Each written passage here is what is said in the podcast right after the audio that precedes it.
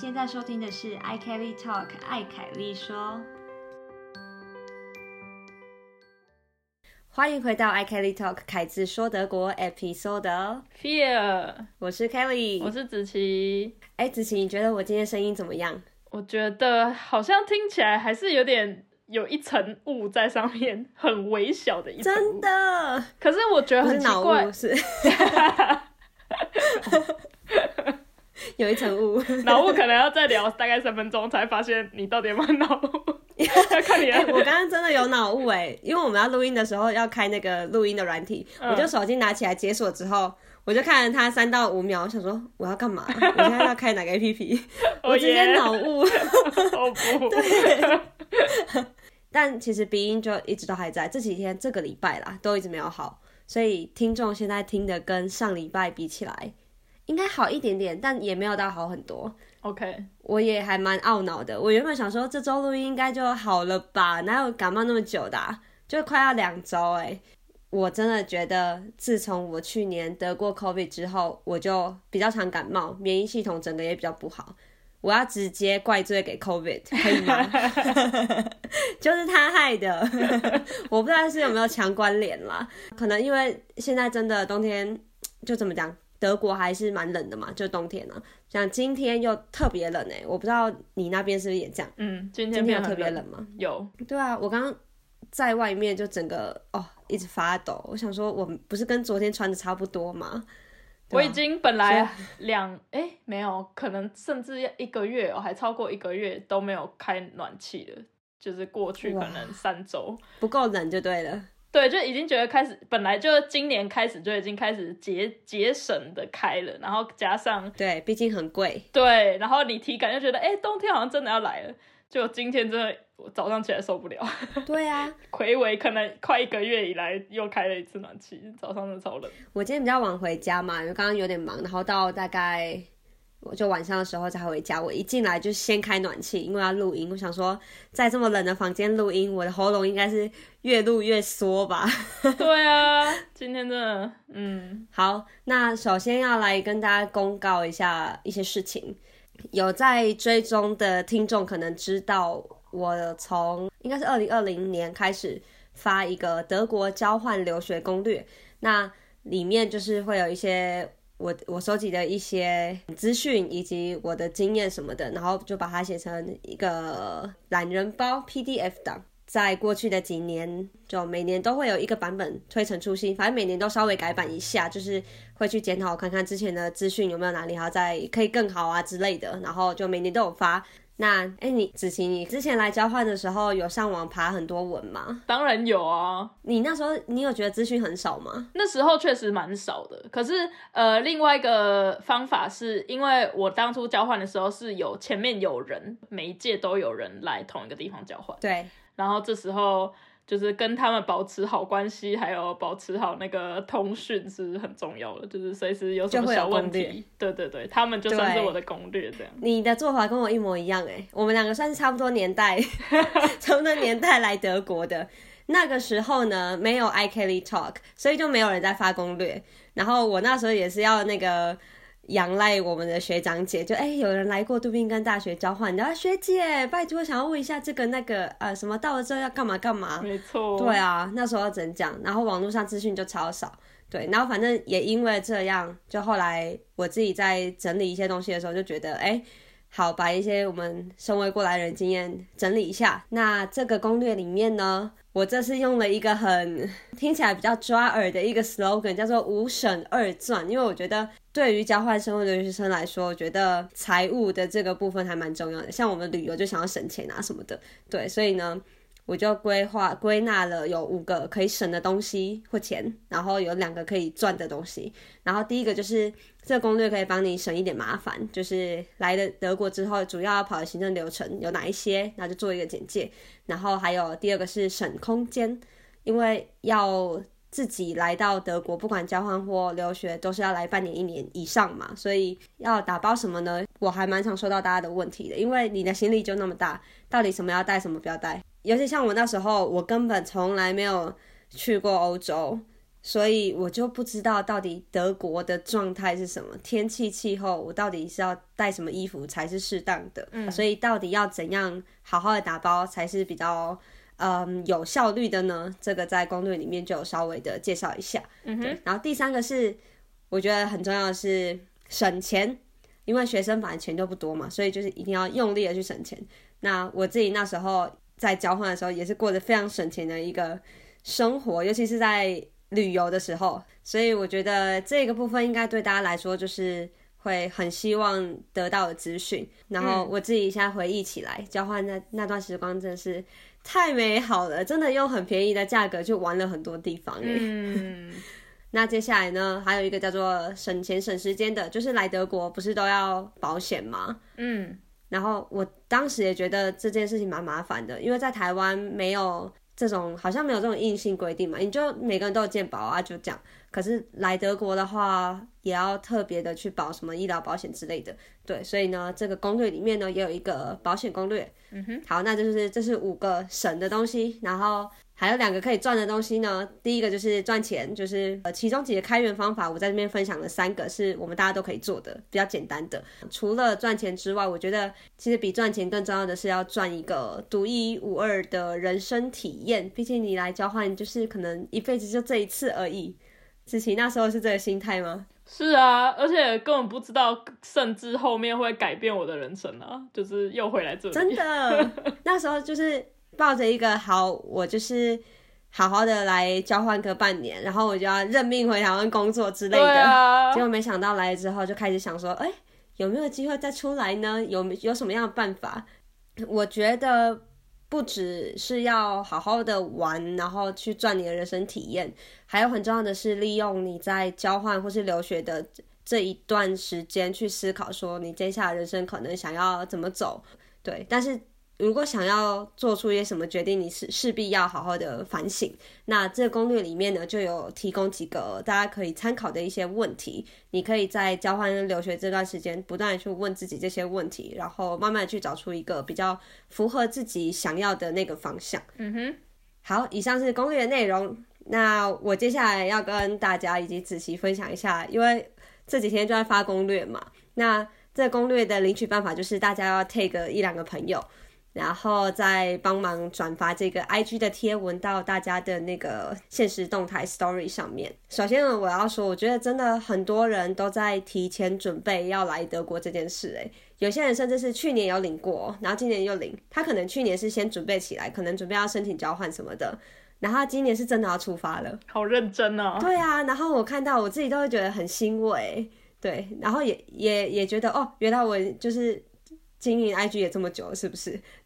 有我有看到有人已经领三年的。好，那我还有什么其他观察呢？我看到大家就是会留言标记他的朋友们，然后就比如说他就是 at 子琪，然后就。写说要不要去德国喝啤酒，然后也有那种为了要能够领攻略，所以要借朋友来标注的。然后被标的人，比如说子琪，就在下面留言说帮我买巧克力回来，谢谢。被借嘛，所以还是要还一点东西回来。对。然后最后一个是我觉得很有趣，那个被标注的人可能是要去慕尼黑吧，所以。他的朋友就标注他，那，就说，哎，要去要去领攻略，然后说在慕尼黑的你适合赚钱，我觉得很好笑，因为慕尼黑都超贵嘛，然后攻略里面不是分享三个赚钱的方法，对对 对，但是我觉得他讲的非常好，因为你如果真的要去慕尼黑的话，哎，你真的要想办法，要非常省钱，以及要非常会赚钱，对，你要同时都会有，不然你会很辛苦。好，然后嗯，因为今年又发了攻略嘛，我就收到一些之前领过的人，就领了之后来德国的，就现在人可能还在德国留学这样，然后他们就有跟我说，他们当时当时领完之后，真的觉得很心安什么的，所以我自己都觉得很有趣。我原本想说只是在发个实用资讯的攻略，就结果我没想到原来是在发平安符的概念。对，好，以上就是那个德国交换留学攻略。那现在就领取中，会一直这样开放领取的，所以如果要领的话，你就到 IG 找 i k l y Talk，你就照里面的步骤去做一下，就可以领到攻略喽。嗯哼，好，那第二个要公告的事情是，嗯，我们要开始做德国暑期语言班游学了，现在在试营运中。那我们目前的做法是，呃，克制化为主，所以克制化帮你找到最适合你，然后 CP 值最高的语言学校以及相关的方案这样子。那如果有需要的话，就是可以私信 IGI Kelly Talk，或是来信到那个 contact at germanpreacher.com，或写在资讯栏里面。然后我我们的做法是这样，大家来私讯或是写信来之后呢，我们先跟你约一个咨询的时间。讨论之后，我们会根据你的需求报价。我们报的这个内容里面呢，会有我们一些特别的方案设计，跟房间的代办其实蛮不一样的。今天算是正式的在 Podcast 公告这件事，但是之前前面的大概两个月左右，已经有几组先报名了。那嗯。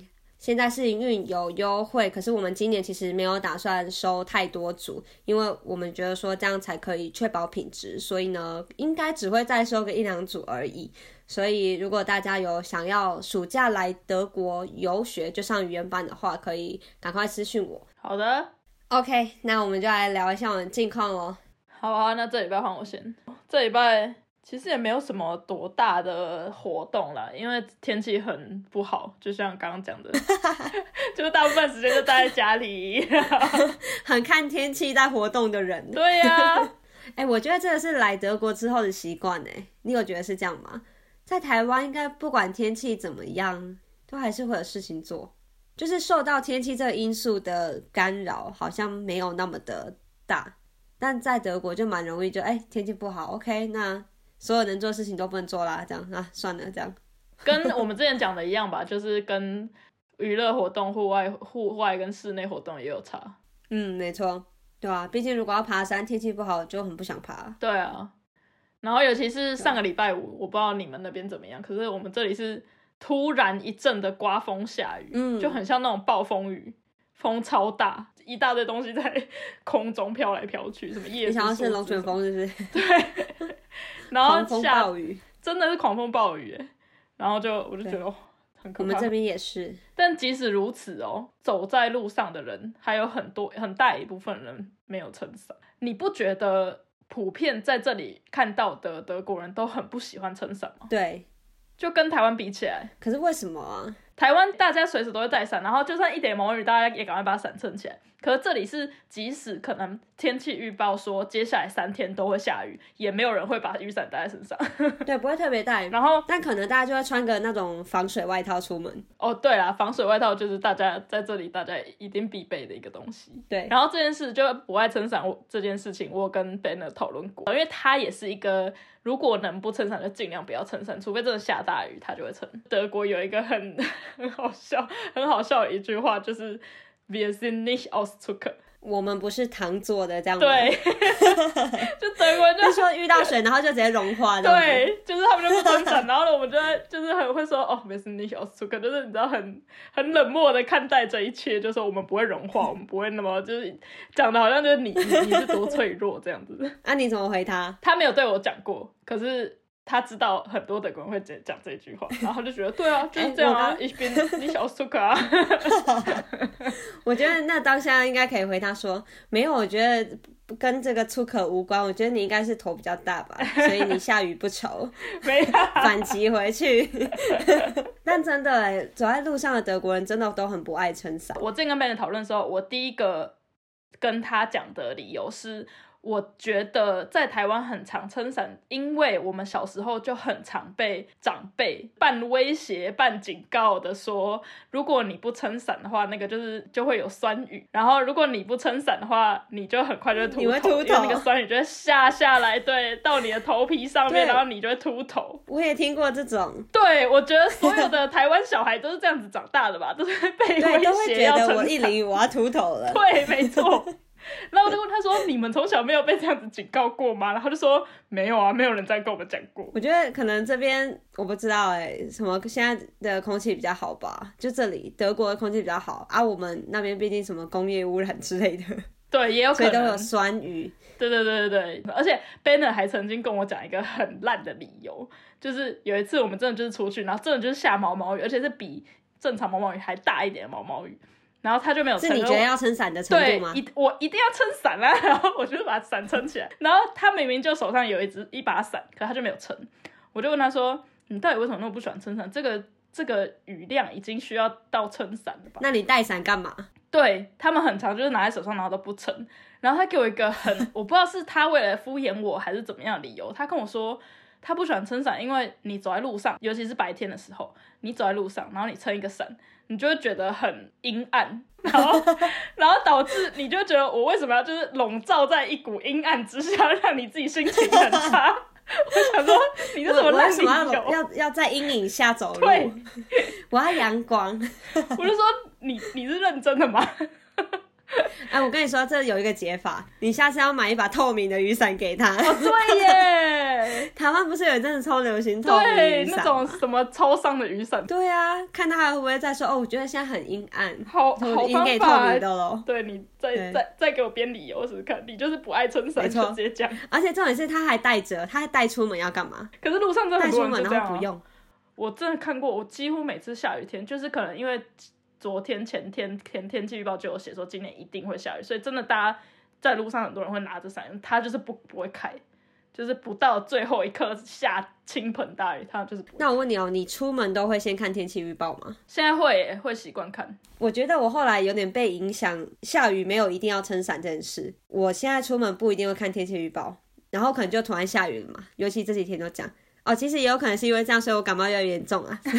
对啊、对，那我想说的是，我有点被影响到，就是如果真的下毛毛雨，我就也会不想要撑伞哎。然后我有一个理由是，尤其现在冬天，我就觉得就算我身上有伞，我一拿出来，我的手就要很冰。OK，你要去选择，我究竟是要，反正我的外套上可能有那种帽子的部分，所以我可以稍微这样挡住就好。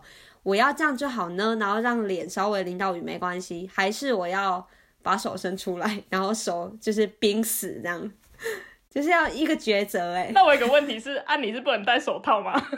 我没有戴手套，而且我我有一次就这样走路去火车站，然后因为从我家走去大概要十分钟，我真的身上有伞哦，然后就突然就开始下起了毛毛细雨，我就一直在想说我要撑伞嘛，可是我撑伞的话呢，我的手就会很冰，可是我现在好冷，我手想要发现我口袋里就好了，然后就一直这样子。就是左右在累吗很像两个想法在打架，对对对，然后我就到车站了，那也不用撑所以。就是没有做改变，最后就是没撑伞。有时候很微小的细雨，然后甚至是像你讲的，就是你已经快要到一个有屋顶的地方了，你就想说啊，那走快点就不用。，对，没错。或者是就像你讲的，比如说有帽子的外套，然后它偏防水，然后就想说啊，那算了，现在毛毛雨而已就不用。可是。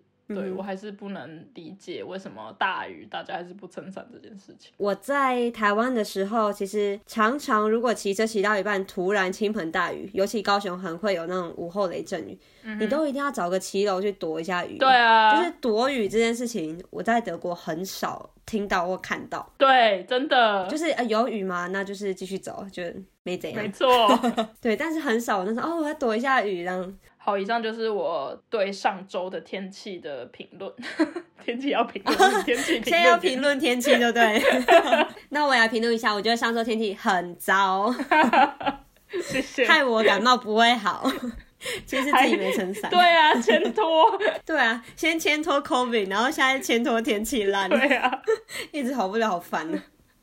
然后这周还有一个很小很小的小事情，对我们来讲很小了，可是对我们邻居来讲很大的事情，就是我们的隔壁邻居是一个老奶奶，她过她的八十大寿。哦，啊，你们怎么知道？你们受邀去生日派对哦？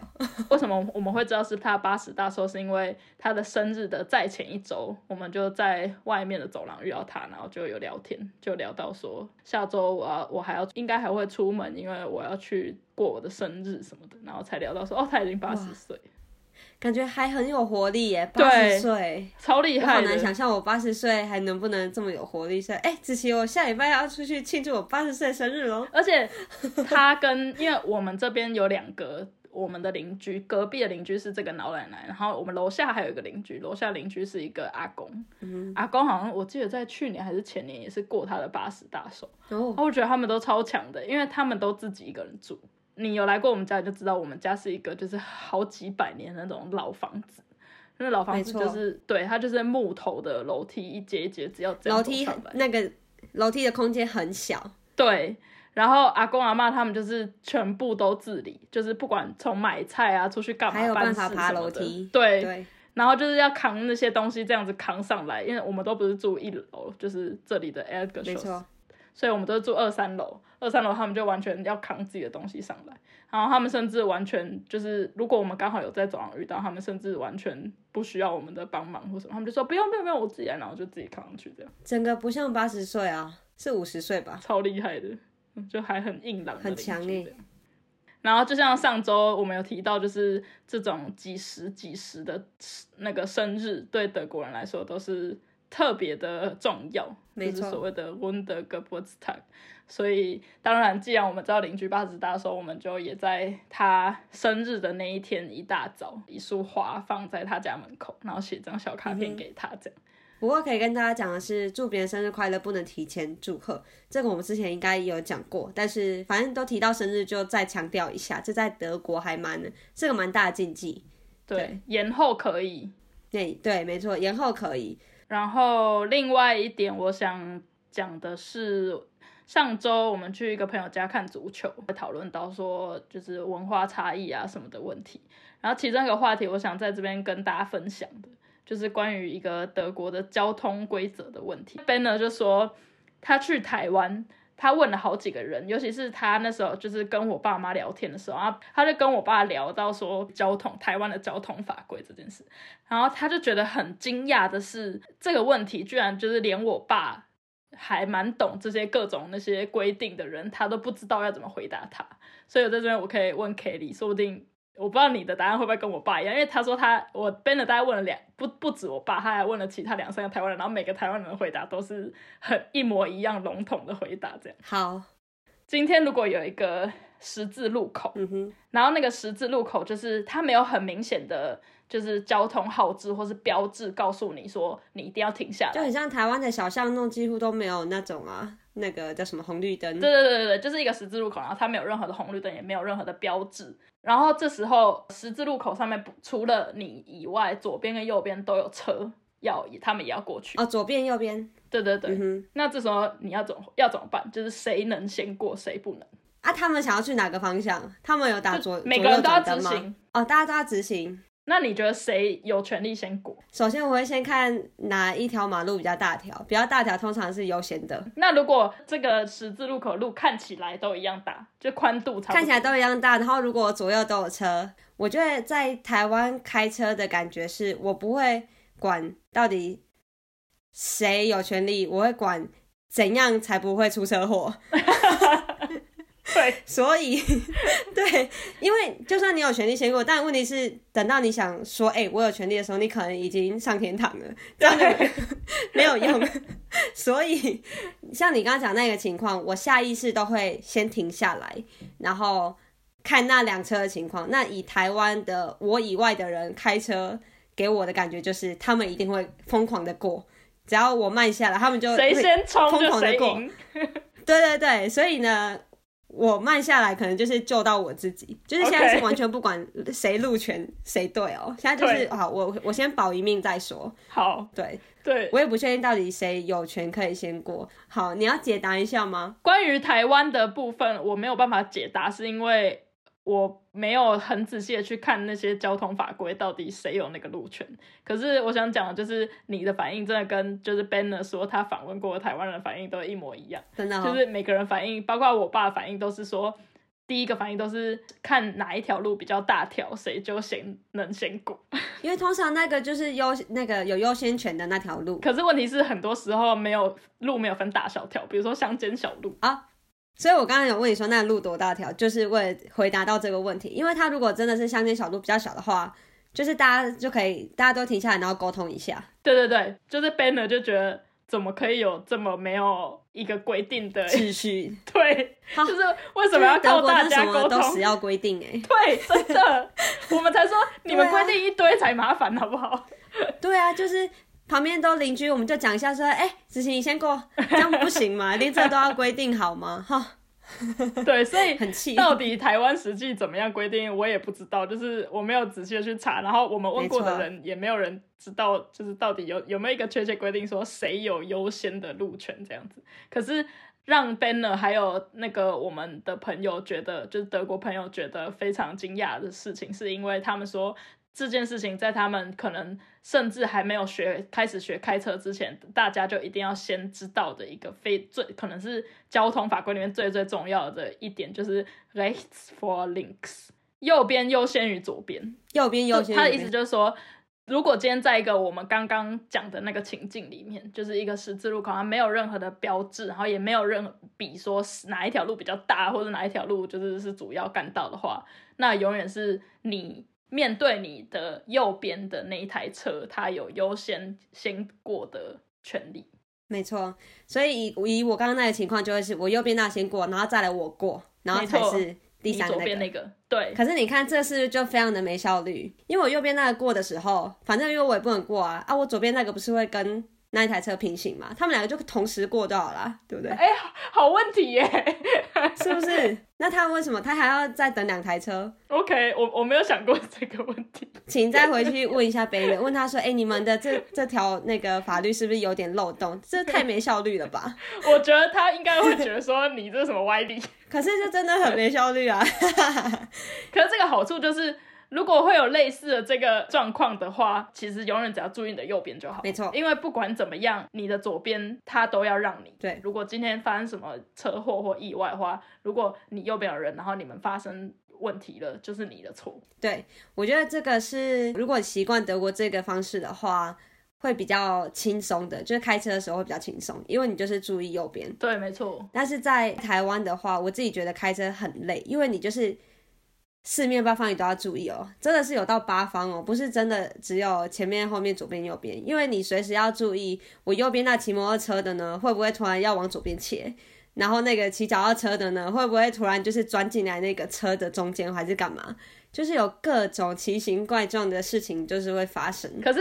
不知道，可能是因为我在台湾开车开习惯了，所以对我来说，我觉得我本来出去就是要注意这些东西，因为这些东西就是没有详细的规定你怎么样，所以我本来就是没错没错。对，可是在这边我反而觉得很不习惯，是因为像我们刚刚讨论那个情境，它你永远就是它适用于 r a t e s for links 这个规定嘛。对。可是如果当然也有很多时候是不适用这个情境，那这时候它就会。在路边就是会有很清楚的标志告诉你说，比如说这一条路它是不是主要干道，你需不需要遵守 r a c e for links 这件事情？嗯哼，没错没错。对，我在这边可以举一些例子，例如说你比如说很多人可能会在路上看过，在德国看过一些一个倒三角的标志，中间是白色，然后外面有一圈红色，嗯哼，那个意思就是说要停下来。对，你要注意。对对对，你你没有那个 forfeit 的权利，就是你要注意，你必须在那个。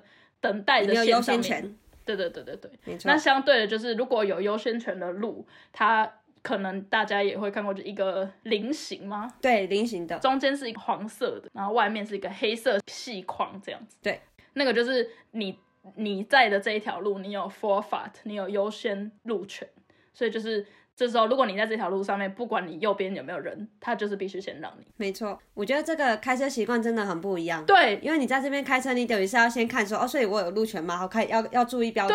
然后，哎，我到路口喽，所以我现在就是，哎，我要先走了，这样。可是这个东西我超不习惯的，因为我没有那个习惯去每到一条新的路上，我就会去看右边，说这条路到底是有没有优先的路权，还是没有，或者是每到一个十字路口，我必须先停下来，什么？就我没有去习惯去看说，哦，我到一个新的地方了，所以我必。须要去看说，我有没有优先使用的没错权利同感，然后这就超不习惯，因为已经就是很多时候是我到目前为止还没有自己在德国开车的经验，可是有时候我看别人开车，或者是我坐在别人的车上的时候，我就会到比如说到某个十字路口，或是到有右边的人他要开车出来，可是居然我们不用让他，我们可以直接开，那我就会想说，哎，你怎么知道这里你不用让他？难道没有问题吗？然后开车的德国人就会说啊，刚刚那边就有一个标志，就写说我们是 for fetch t a s 啊，然后想说哪里？哎，他刚刚可能还一边跟你聊天，对，他刚一边跟你聊天的话，他其实有在看哦，我现在优先权这样。没错，然后这个东西对我来讲真的超不习惯的，我就觉得如果以后我真的要开车，我真的要先想办法适应这个，不然我觉得真的会造成超多车祸。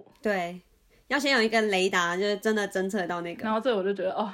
很重要，跟大家分享一下。我自己是觉得，这种在台湾的交通习惯不只是开车哦，连我们在台湾的这种行人的交通习惯，我觉得来到德国这几年，我还是没有很好的适应这里的。嗯，就是比如说，好过马路好了，行人不是就过马路嘛？在台湾，我会觉得，就算我现在绿灯，然后我在斑马线上，我还是要很注意左边右边会不会突然有车来。嗯，因为你绿灯的时候，可能你旁边那台车它也是绿灯的状态，因为就等于那个方向都可以走嘛。那嗯对于车子来说，它那个方向可以走，可能也有右转的情况啊，所以它右转就直接撞到路人啊。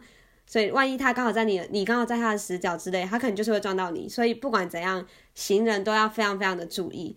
可是，在德国不是，在德国你绿灯，你基本上完全不用担心的，你就是直接走，其他的车它就是一定会停下来，而且是德国人都会觉得他们一定就是会停。可是我自己在看的时候，我如果看远远有一台车过来，我知道他们现在红灯，因为毕竟我绿灯，我就知道他左边开过来，他一定会，他其实一定会停，可是我会不放心，所以我会真的看到他们减速，我才会走。所以其他人都已经走了，我可能还会在那边很紧张、慌张的看了一下，诶，他有没有减速？有减速，好，我要走了。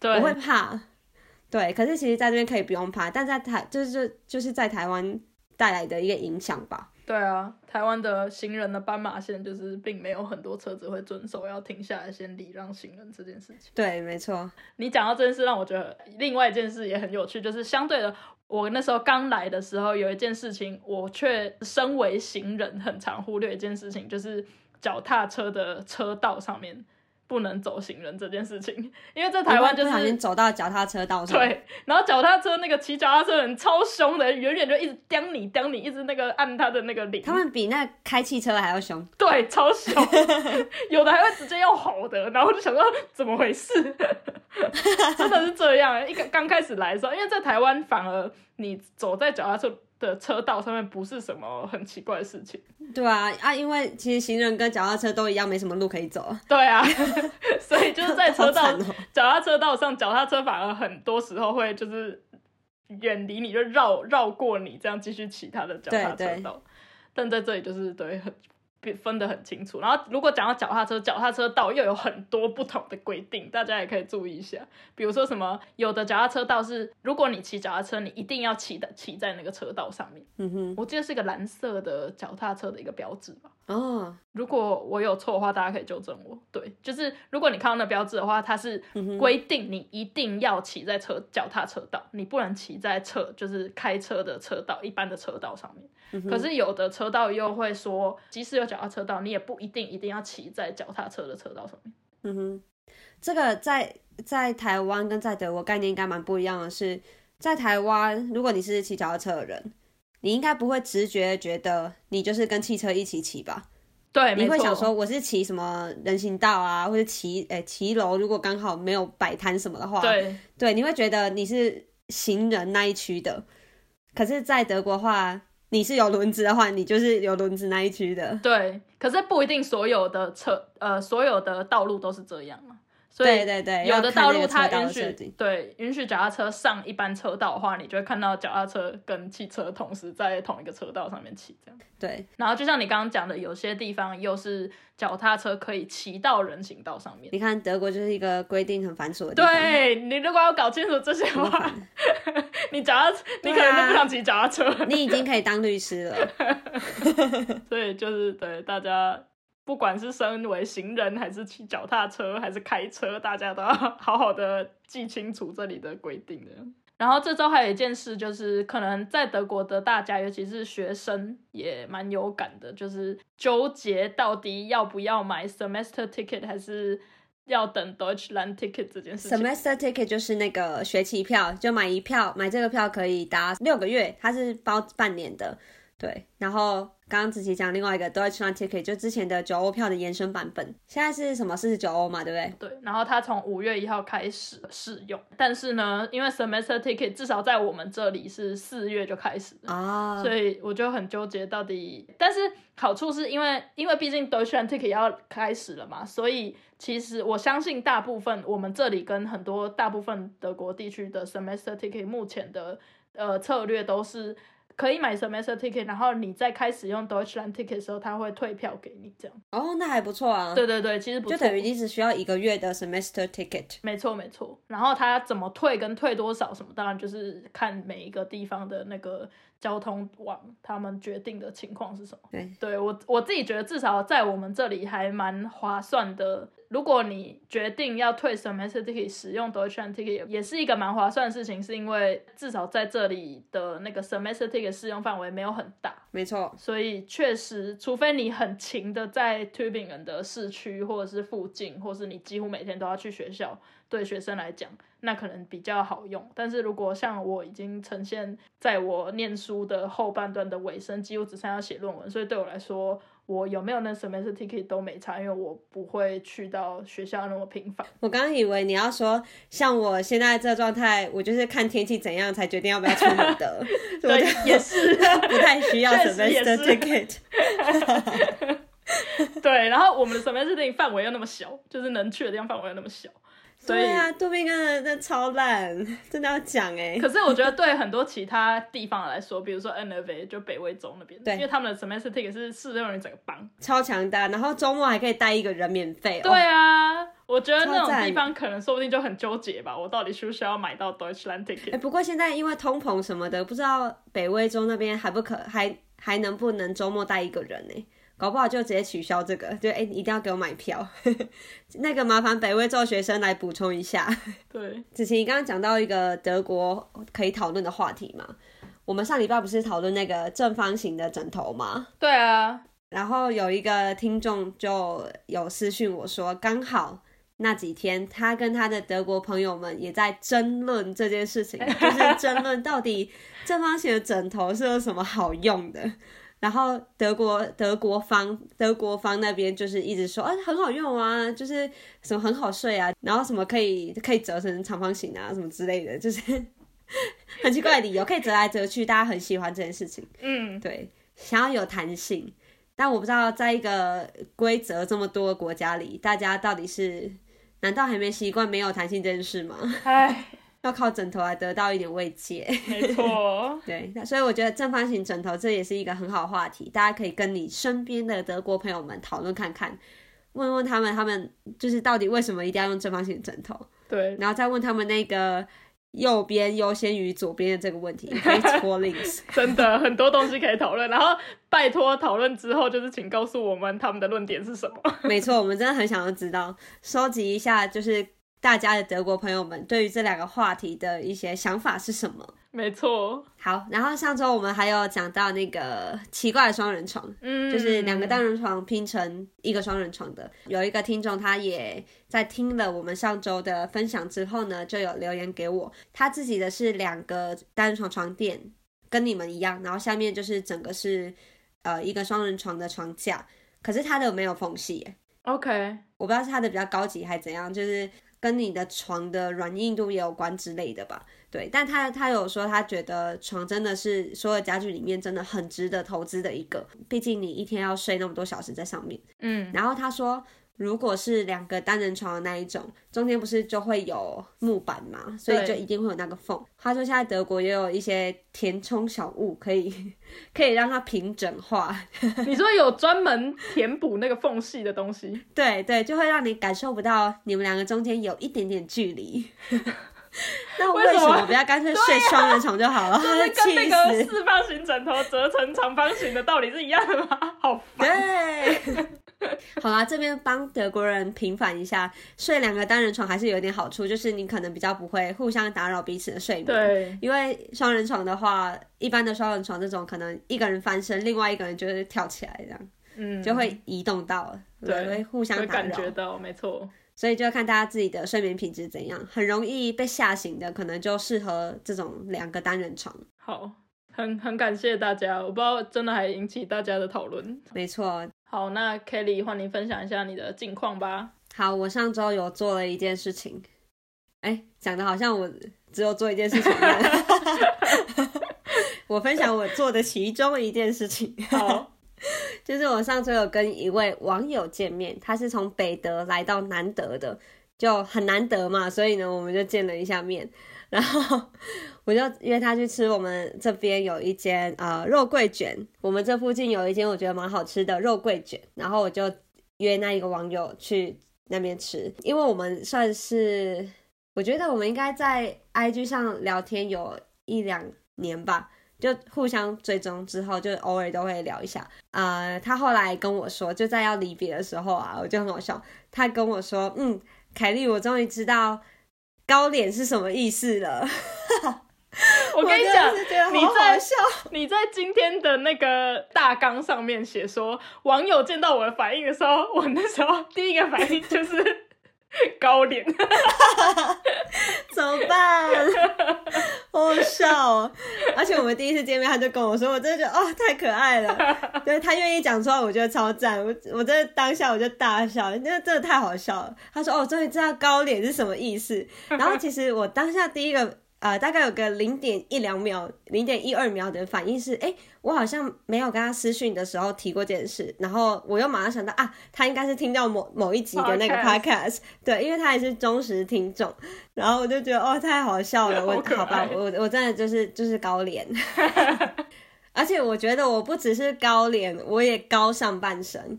就我坐着的时候看起来都超高。OK，我就没事不要站起来，所以我应该很适合去工作面试，有没有？我面试的因为不是坐着嘛，然后就感觉很高。而且去面试什么模特儿之类的，然后啊，你你上了是被一个框的，然后坐的很远就有一个距离，然后在那个框里面。对对对，然后不小心面试上，结果来拍照的时候，哎。我们的衣服都是给一百七的，哎，你怎么少了少十几公分？是去哪里了？哎，我们这样越讲，大家就想说，Kelly 的腿到底是有多短？是也没那么夸张啦。而且我跟你说，我的这个高上半身呢，我在两三周前在报时场又有一个新发现哦。我和其他三个台湾朋友一起去报时，其中有一个女生。然后那女生她是瘦瘦小小，就是娇小可爱型的。然后我一直觉得她应该比我矮很多。那总之呢，我们就在研究一个路线。那因为我经验比较多嘛，所以有一条路线我就很好就爬上去，然后我就稍微指导她一下，然后就看出来，哎，那她是可能哪里什么会抓不到啊，什么什么的。后来我们才发现她抓不到是因为她手很小。然后我们就讲说，哎。那看一下他的手跟我的手到底差多少，然后就真的差了快要一个手指头哇！然后我们我就问说，哎，你多高啊？因为我以为他就是矮我很多。然后他讲出来的那个数字，哇，我吓到跟我一模一样高。我想，那为什么？就所有人我们在场的人都吓到，然后大家大家吓到的原因是，为什么我的手指也那么长？对啊。哦，我知道，所以你现在不是只有高脸，你还有高手。我高手，对。然后那个我朋友就很常跟我攀岩，朋友就说：哇，所以 k a t i e 你是攀难得一见攀岩奇才吗？你明明那么矮，可是你的手也很长，然后手指也很长。我想说啊，怎么会这样？我就上半身长好了，下半身来不及，这样，哎，来不及长大的下下半身。对对对，如果有机会认识到 Kelly 的话，还没有见识过高脸的人，对，就可以跟那个网友一样，知道他的。对，可以在见面之前先大概猜一下我多高，我应该还没有正式公布我身高，可以先猜一下，就看照片猜一下。对。然后，如果见到我真的觉得哇，原来这是高脸哎，可以直接告诉我没关系，我不会觉得非常什么被冒犯或怎样，我会觉得很好笑，就是可以直接跟我讲，没有问题。好，我的最后的故事分享，想要分享一下我德国室友的中文学中文的进度。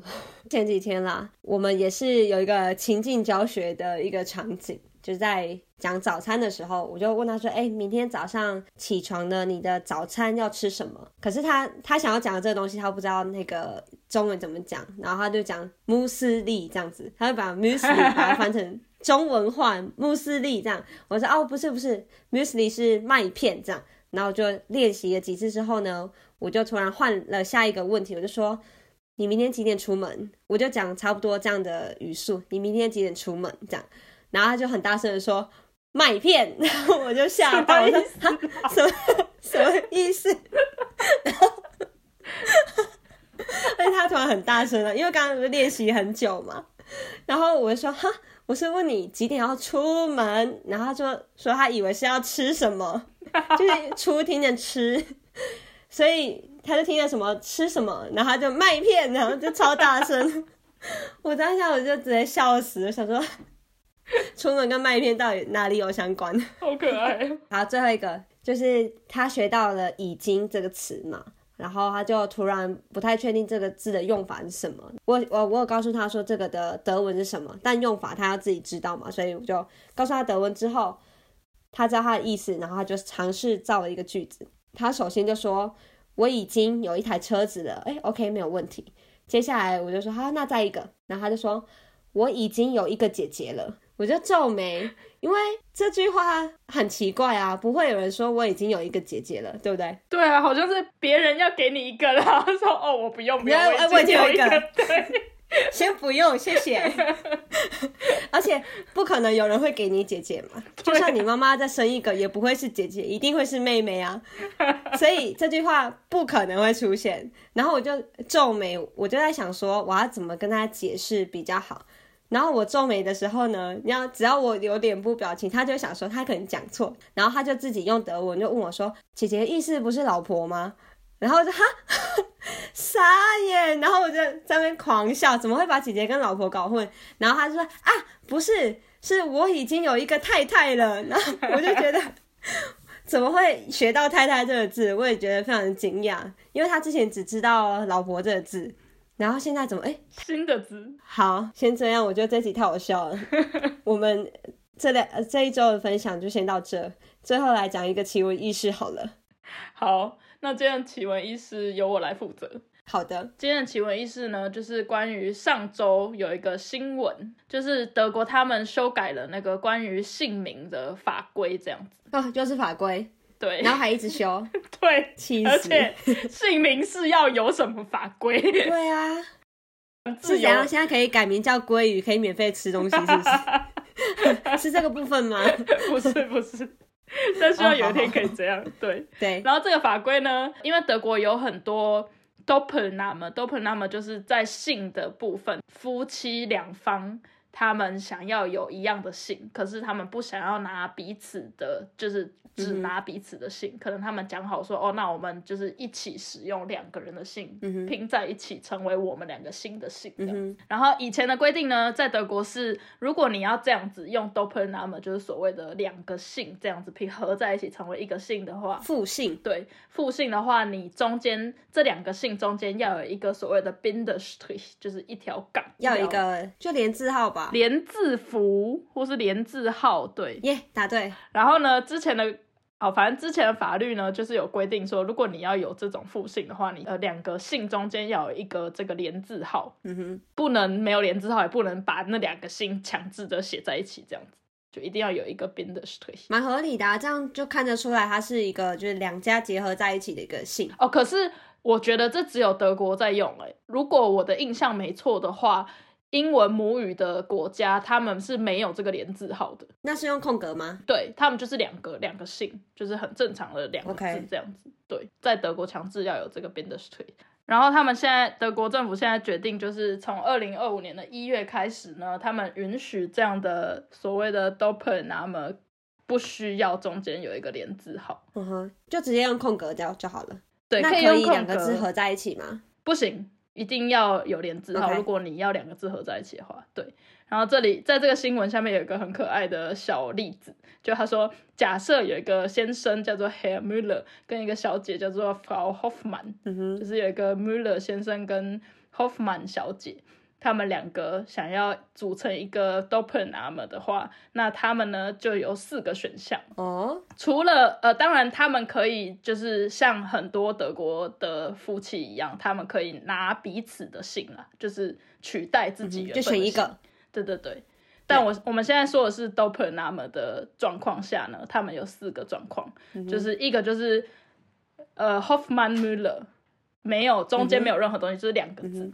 或者是反过来嘛，就是 Müller Hoffman，就是老公的姓在老老婆的姓，没错。或者是呢，两个姓中间有 Bindestrich，当然还可以继续使用。嗯哼，对。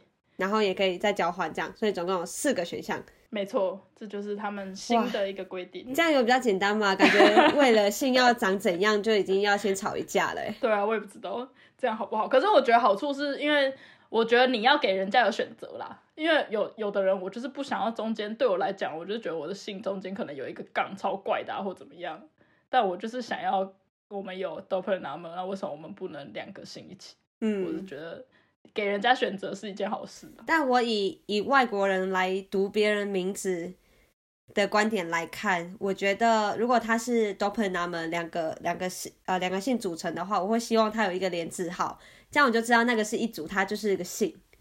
因为如果有一些很少见的姓氏出现，它又是复姓两个姓的话，你就会想说，这个是他的 middle name，是他的中间的名字呢，还是他其实是一个姓？确实，其实会有点困扰，对，因为有一些真的太少见了，你看不出来它是一个姓。对啊，就像其实我们台大部分台湾人的那个名，如果你把它看那个，就是你护照上面的名字中间都会有一个杠嘛。没错，我们的中间那个连字号，当然也，我觉得啦，在德国我自己遇到的状况也是很常会被人家问说，哦，所以你那个字后面那个连字号后面那个字是你的 middle name 吗？还是是两个都是你的名字呢？还是怎么样？对，都会被问。对，哎，但你有没有遇过有人就叫你的姓的时候，但是只叫你子这个字？有遇过对不对？因为有对时候应该哎怎么讲？好，德国这边好了，你如果要写你的名字，像好，假设我写陈凯丽，应该是陈逗点凯丽，或是凯丽空格陈。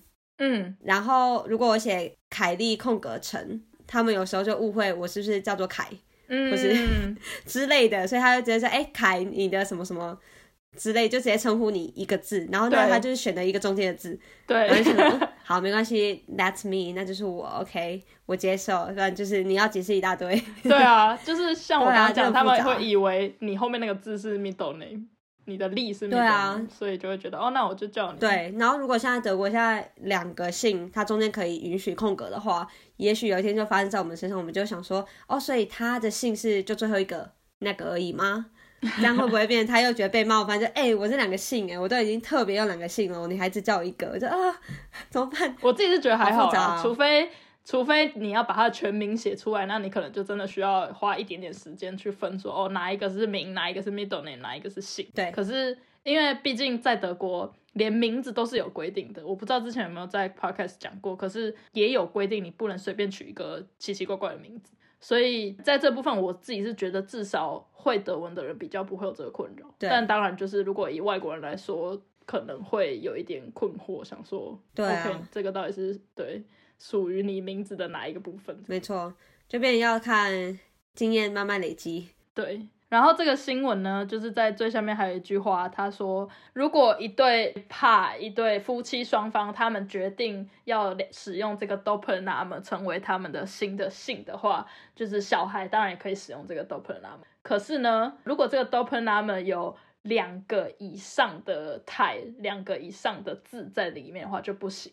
例如，今天有一对夫妻，然后他们有个小孩，然后爸爸呢，他有已经有一个 d o p e r n a m 来自他的父母，就来自爸爸的爸爸，就阿公阿妈。然后呢，妈妈这边她也有一个 doppelname 来自她的外公外婆。嗯哼，那是不是就会，如果他们两个想要把他们两个的 doppelname 各自合起来，变成四个，等于有四个姓的单字在这个姓里面，他们想要给小孩使用的话是不行的，就最多只能使用两个，因为这样子呢，我们的下一代名字就越来越长，就会造成这样的困扰，这样怎么办？所以不行啊，所以现在是不行这样。那个小孩就是要选其中一方。对对对，一定只最多最多只能就是他说 zwei Namensbestandteile，这样不知道可不可以，妈妈那边拿一个姓，爸爸那边拿一个姓出来，然后就变成一个新的我也。很好奇，可不可以只拿其中一个东西出来？这个我们现在不确定，看看之后的那个法规会不会再继续修订。我也不知道，我觉得这个真的是太复杂。而且我刚刚也就是我跟 Ben 在讨论这个新闻的时候，我也问他一个问题说那可不可以有另外一个状况是，因为我以前有真的有遇过，以前同学是这样，就是他跟他的哥哥是不同的姓，一个人拿妈妈姓，一个人拿爸爸姓。嗯嗯，对，就是家里的小孩用不同的姓，可是我不知道在德国可不可以。嗯哼，对啊，在台湾感觉就可以啊，因为毕竟在台湾会觉得可能传宗接代什么的。对啊如果妈妈那边就是独生女，那可能传统上还是会希望说有一个是他们家的姓啊。对啊，然后还有另外一个关于这个 doppelname 的状况，是我们刚刚讲讨论的，就是可不可以爸妈维持自己原本的姓，可是小孩拿他们两个的姓加在一起，变成一个新的 doppel name。嗯哼，这个我也不知道在这里可不可以。这个就不确定，对这个留给法律系去解决。对，知道的法律如果我们的听众有，人很了解的话，欢迎跟我们分享一下。对，没错，好这是我分享的奇闻异事。我觉得这还蛮有趣的，但是感觉也很复杂。以后看大家看那个自己身边的同事啊、朋友的名字的时候，要再好好确认一下，注意一下你身边有没有他是用爸妈两个姓的朋友，然后可以问一下，哎，你的这个 doppel name，你的两个姓的是什么状况？对啊，对啊，我觉得是一个蛮有趣的话题。而且你看，我们今天讨已经讨论了几个关于德国的法律规定这件事情。对啊，诶这一集很长法律集跟德国法律一样，又臭又长。好，我们不能再不能再拖了。大家原本一个通勤时间可以听完一集，结果现在车都要到了，怎么一集还没结束？超累。等一下他上班的时候偷听，有没有？就一直去上厕所。好啦，那我们这周的分享就到这边结束喽，感谢大家的收听，我们就下周见啦，拜拜。拜拜。你喜欢我们今天的内容吗？别忘了留言告诉我们，或者是给我们五颗星的评价。